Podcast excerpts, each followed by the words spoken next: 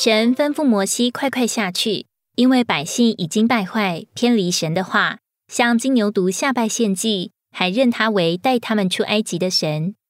他们才刚答应要遵守神所吩咐的一切，就立刻偏离了神的诫命，犯了拜偶像的罪，在神面前有了别的神，更妄用神的名，干犯了头三条诫命。神因此要发怒，灭绝他们。摩西带着神所颁布十诫的两块法板，转身下山。快到山下时，听见百姓唱歌的声音，又看见金牛犊以及跳舞的众人。摩西发烈怒，把手上的两块石板摔碎，又将金牛犊用火焚烧，磨得粉碎。这个事例给我们看见。拜偶像是最严重的罪，会招致神的愤怒和审判。事实上，拜偶像除了干犯头三条诫命，也几乎干犯全部的律法。什么时候，只要我们有了偶像，就是除了神以外，敬拜别的神，也妄称神的名。拜偶像是对神最大的干犯。当我们的心被某件事物所霸占，或者爱一样东西过于爱神，并以它取代了神，这就是拜偶像。敬拜偶像也使人失去圣别，触犯了守安息日为圣的诫命，不遵从神为他们的源头。这与第五条诫命有关。以偶像来取代神，就如一个已婚的妇人以别的男人来取代她的丈夫，是犯了奸淫的罪。将从神领受且当用来建造帐幕的金子拿来铸造偶像，犯了偷盗的罪。明知摩西上山领受异象。却以不知道摩西遭遇什么事为借口铸造偶像，犯了作假见证的罪，在偶像前坐下吃喝，起来玩耍，说出他们的贪婪。在这些罪中间，最严重的就是拜偶像和奸淫。拜偶像是对神最大的干犯，而淫乱是对人性最大的伤害。事实上，拜偶像总是和淫乱相关的，这两者在圣经中常是成对而行。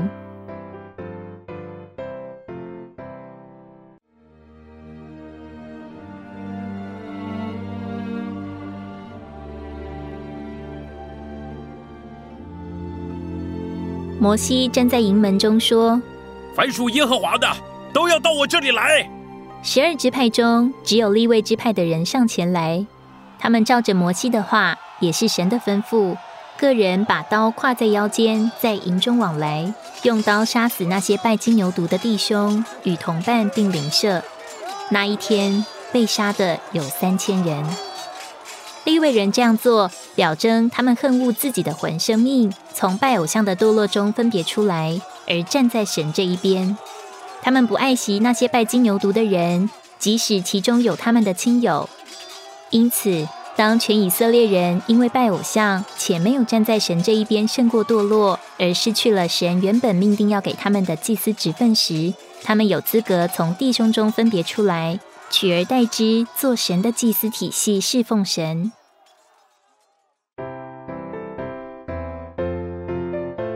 在神的心意中，他愿意以色列全国都成为祭司的国度。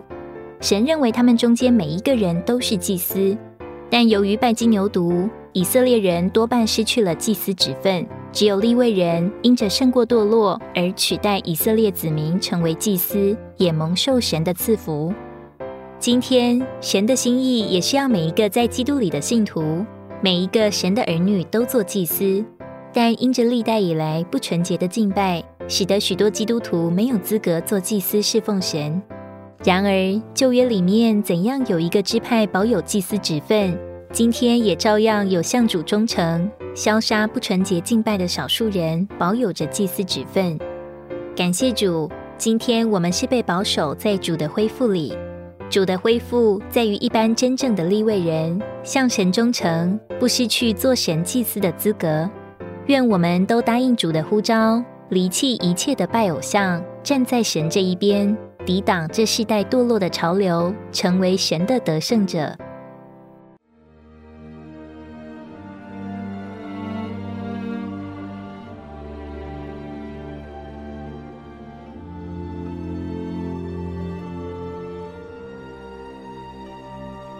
约翰四章，一位撒玛利亚妇人为着应当在哪里敬拜和主耶稣争辩。主耶稣告诉他：敬拜神也不在这山上，也不在耶路撒冷。那真正敬拜父的，要在灵和真实里敬拜。父寻找这样敬拜他的人。正确敬拜神是在我们的灵里，带着从深处向主发出的真实，也就是希伯来十章十二节所说，用真诚的心来到主面前，这样敬拜他，就享受他是永流的活水，使我们得到真正的满足。在这逐渐走下坡的世代潮流中，许多基督徒不免也被卷进去了。但父今天还在寻找那在灵和真实里敬拜他的人。主今天也仍然在呼召：谁是在我这边？主需要得着一般不跟随世界的潮流，专一的在灵中跟从主，胜过一切的拜偶像，而有资格做祭司侍奉神的人。也许别人不愿意，旁人会嘲笑。但你愿否答应主的呼召？每一天都有不同的试探临到我们，此时愿我们都问自己：谁是在主这边？在启示录中，主向那拜偶像的推雅推拉教会发出呼召：得胜的，又守住我的工作到底的，我要赐给他权柄，制服列国。那灵向众教会所说的话，凡有耳的，就应当听。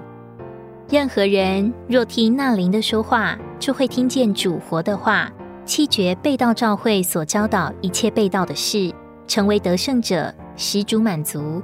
愿我们都答应主的呼召，做主在今日的得胜者。